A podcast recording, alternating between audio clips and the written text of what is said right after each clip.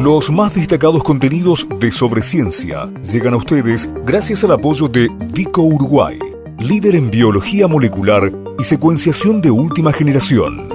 www.vico.com.uy Lo dijimos al inicio de sobre ciencia, hablamos mucho de lo que pasó y de lo que todavía está pasando con la escasez de agua potable, pero queremos invertir este programa también en generar insumos para la discusión de fondo, la profunda, la constructiva, que tenemos que tener en cuenta que no podemos dilatar en el tiempo si queremos evitar episodios como este. Y dentro de quienes nos van a acompañar en estudios destacamos a quien introducimos en primer lugar, el ingeniero Danilo Ríos, ingeniero civil con opción hidráulica y sanitaria, gerente general de OCE durante el periodo 2006-2015 y además, bueno, escritor, autor del libro, entre otros, eh, Agua Potable, Historia y Sensibilidad. Bienvenido Danilo, gracias por acompañarnos. Buenas tardes, un gusto. Un placer. Eh, ¿Quedan lecciones después de un episodio como este? Creo que tienen que quedar muchas lecciones después de un episodio como este, único en la historia del abastecimiento de Montevideo, por lo extenso. Claro, porque en realidad no es ni la primera sequía grande, ni es la primera vez a lo largo de 150 años que peligra de alguna manera el abastecimiento de agua, pero creo que como esta nunca. No, tuvimos épocas de falta de agua endémica durante muchos años en la historia del abastecimiento de Montevideo que tiene 152 años cumple ahora. Eh, pero como crisis, es decir, teniendo un sistema y que de golpe se genera una crisis, es la crisis más larga que hemos tenido. Hemos tenido crisis de calidad también, no tantas, y de, falta de agua es la más extensa. Eh, aclaremos que es una crisis provocada por falta de agua, pero que las consecuencias son afectación de la calidad. Claro, ahí está. eso, es interesante porque en realidad eh, sería impensable que faltara líquido para las cañerías, pero el tema es que es imposible garantizar una calidad para consumo en esta situación, ¿no? Claro, hemos tenido crisis de calidad y de cantidad, como te dije, pero nunca una crisis de calidad provocada por falta de cantidad. esa falta de cantidad provocó que deba usarse demasiado el, el, trasvase de agua a través de la represa y usar el agua que está bajo influencia del río la Plata.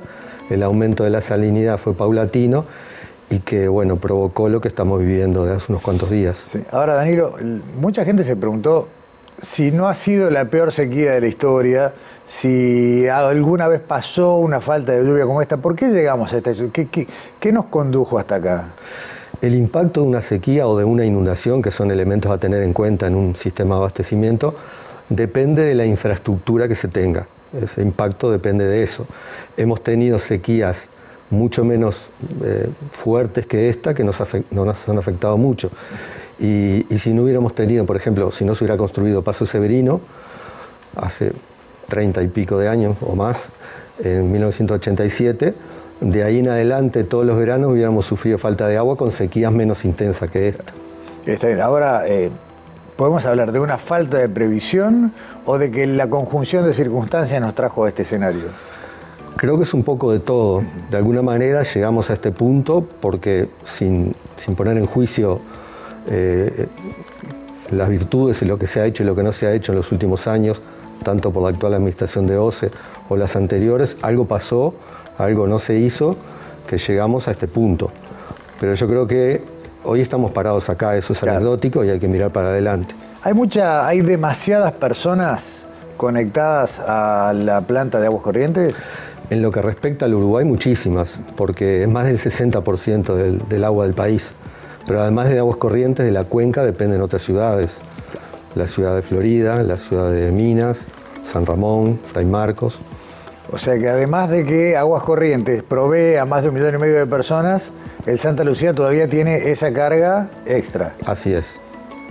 Es mucho. ¿Y puede un solo río darle agua a tanta gente? Hasta el momento lo ha logrado, con dificultades, pero lo ha logrado no es poco. ese.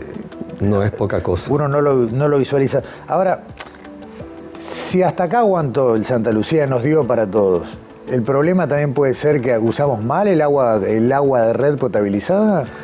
Creo que se ha hecho algo en cuanto al uso del agua, la eficiencia dentro del hogar del uso del agua, el buen uso, pero no es suficiente. Hay que seguir trabajando y sobre todo trabajar en forma continua, no solamente cuando hay una crisis porque cuando hay una crisis le pedimos a la población que ahorre agua y los hábitos de la gente y las costumbres no se cambian de un día para el otro.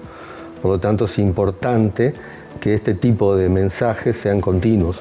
O sea, uno de los aprendizajes de esta, de esta sequía y de esta escasez de agua de buena calidad sería ese, trabajar a largo plazo en un uso correcto del agua. Sí, y sobre todo no olvidarnos que tenemos este problema, porque después llueve, se llenan los embalses y nos olvidamos de esto. Eso ha sido a lo largo de la historia lo común. A ver, nos pasó en marzo, ¿no? Veníamos saliendo del verano con un escenario donde se avisoraba el problema, llovió un poco y rápidamente fue como si nada. Sí, es así, siempre fue así. Esperemos que esta vez no sea así. Ahora, el problema está en la casa, digamos, en el uso del de, los individuos, de las personas, o también en los otros usos que se le da al agua potable, digamos, uso industrial, uso para producir. Estoy hablando siempre de área metropolitana, no estoy hablando de lo que puede ser producción agropecuaria y demás, estoy hablando de lo nuestro. ¿Tenemos un problema también en ese lado o no? El mayor uso es el uso doméstico de las viviendas. Por lo tanto, ahí hay un punto clave y una línea de trabajo para seguir en el futuro. Bien, ¿las pérdidas?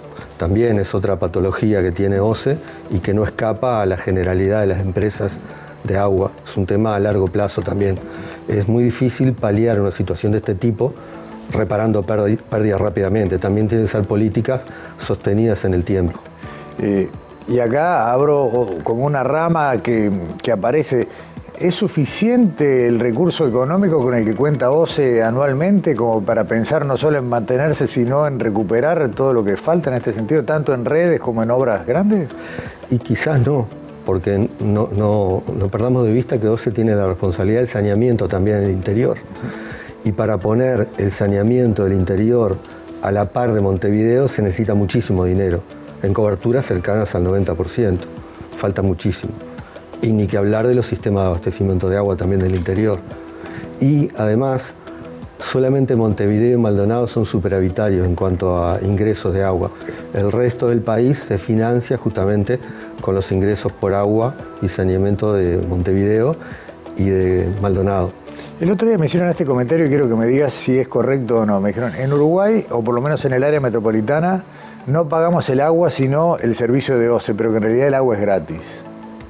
No, no. O sea que el líquido, digamos, eh, el costo es lo que cubre el funcionamiento de OCE, pero no, digamos, lo que sería la extracción de ese recurso natural. Ah, no, no se paga un canon por el uso del agua, eso es cierto.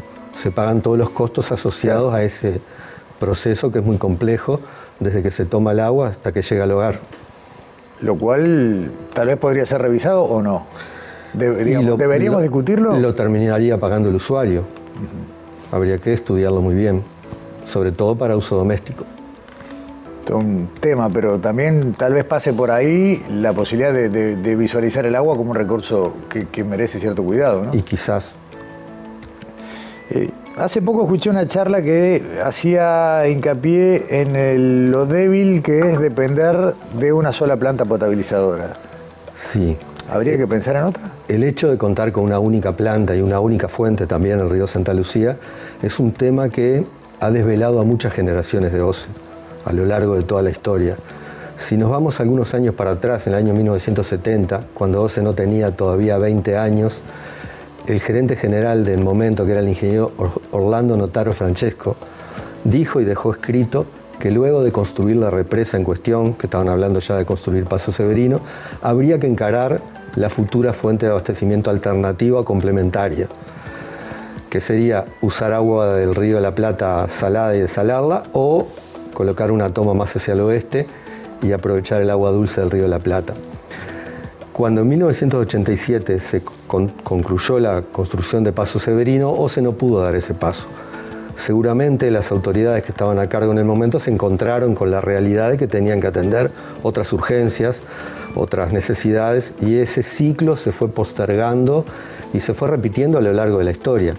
Y para salir de ese ciclo hay que salir en el momento que sería muy favorable salir, ¿no? tener esa planta eh, potabilizadora adicional o esa fuente adicional, porque ahí creo que hay unanimidad. No, no, no, no, no es cierto que hay gente que se opone a tener una planta alternativa y gente que quiere tenerla. Todos queremos, pero eso hay que analizarlo en el marco de los recursos disponibles. Ahora, en estos recursos que siempre son escasos, ¿cuál sería y obviamente que estoy pidiendo una opinión personal y que puede ser rebatida o no, pero ¿Cuál sería el paso urgente? Pensar en traer agua, por ejemplo, de, una, de un río como el río Uruguay, con un acueducto de gran tamaño, apostar a una desalinizadora como la de Arasatí, eh, pensar en reforzar las defensas de Santa Lucía, las reservas, perdón, aunque sigamos recargando todo en aguas corrientes. Te completo la idea, para salir de ese círculo vicioso o ciclo que se ha repetido siempre, hay que salir en el momento preciso, oportuno. Es decir, primero está el abastecimiento desde la planta de aguas corrientes, que es el principal. Sea cual sea el complemento, va a seguir siendo, por lo menos por mucho tiempo, el principal método de abastecernos de agua. Por lo tanto, lo primero que hay que resolver en forma urgente es una reserva de agua para Montevideo, que abastezca la planta de aguas corrientes. Y después pensar en ese sistema alternativo, como bien decía el ingeniero Francesco en el año 1970. Bien, ¿y cómo fortalecemos aguas corrientes? Ahora lo que habría que hacer rápidamente es suministrarle un volumen de reserva de agua dulce suficiente para enfrentar este tipo de sequías. Eh, lo que no se hizo y que sigue dando vuelta es la represa de Casupá. Podría ser, es lo que estaba planificado de hace muchos años. ¿E-, ¿Esa es la única manera que hay arriba de la mesa de aumentar las reservas del Santa Lucía? Bueno, lo que pasa es que un sistema de abastecimiento tiene muchas, muchas componentes. Uno es la reserva de agua, otro es la captación y tratamiento del agua, el transporte a Montevideo, que no es poca cosa, la sexta línea que se construyó hace no muchos años, costó 70 millones de dólares, es un monto equivalente casi a Casupá, y después la distribución y el almacenamiento a Montevideo. Eso se fueron cumpliendo esas etapas y lo que restaba ahora era justamente construir esa represa en Casupá, que no solamente se analizó por, temas de cantidad, sino también por aspecto de calidad. Eh, Danilo, eh, en, pocos instantes, pues ya estamos volados de tiempo, pero dos preguntas, dos. Eh, Arasati, puede ser una solución, aunque sea parcial, a tener otra planta potabilizadora y un recurso de abastecimiento como sería el agua salobre del Río de la Plata? Siempre es positivo contar con una instalación adicional. Eso estamos de acuerdo todos, es unánime. Pero primero lo primero, si, se consiguen los recursos para construir ya sea esa represa de Casupá o algo equivalente que le proporcione agua a Montevideo suficiente durante un tiempo, habría que analizar la posibilidad de construir otra fuente alternativa, pero ahí habría que conseguir los recursos. No olvidemos que tenemos que atender, tiene OCE, que atender la totalidad del país. ¿Por qué no hablamos de aguas subterráneas como una fuente importante? Eh, acá en la zona cercana a Montevideo no existe el volumen disponible suficiente como para abastecer totalmente a Montevideo. Sí parcialmente y está bueno que se han hecho ahora algunas perforaciones para atender a los hospitales, por ejemplo. Eso habría que mantenerlo, es algo positivo, porque si hay una crisis de calidad en Montevideo, hay, habría que ir a buscar agua muy lejos para abastecer a los hospitales. Ahora tenemos eso resuelto, por suerte. Bien. Eh, Danilo Ríos, eh, por hoy muchas gracias. Eh, podría duplicar la cantidad de preguntas que te he hecho para tratar de seguir indagando, pero me temo que el agua nos va a seguir haciendo hablar, así que te volveremos a tener aquí en Sobre Ciencia. Bueno, muchas gracias por la invitación, ha sido un gusto. Igualmente, hasta pronto. Primera pausa en Sobre Ciencia, ya continuamos.